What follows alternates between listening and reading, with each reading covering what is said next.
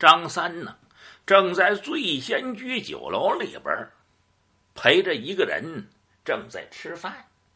这个人往外这么一看呢，突然之间呢，发现外边有个人。这个时候，张三看了看客人，哎，我呀有点事儿。客人看了看张三，说：“你呀有什么事儿啊？”哎呀，不瞒你说，我呀欠了那个人的钱，好久没见了。你在这坐一会儿，我呀去还那个人的钱。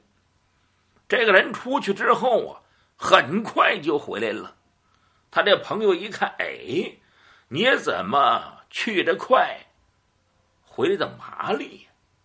当时张三微微一笑：“我呀，仔细想了想，我一想，哎呀，借我那个钱呢是个傻瓜。那位呀，有点脑残。如果我把钱还给他，我……”不也成傻瓜，我也脑残了吗？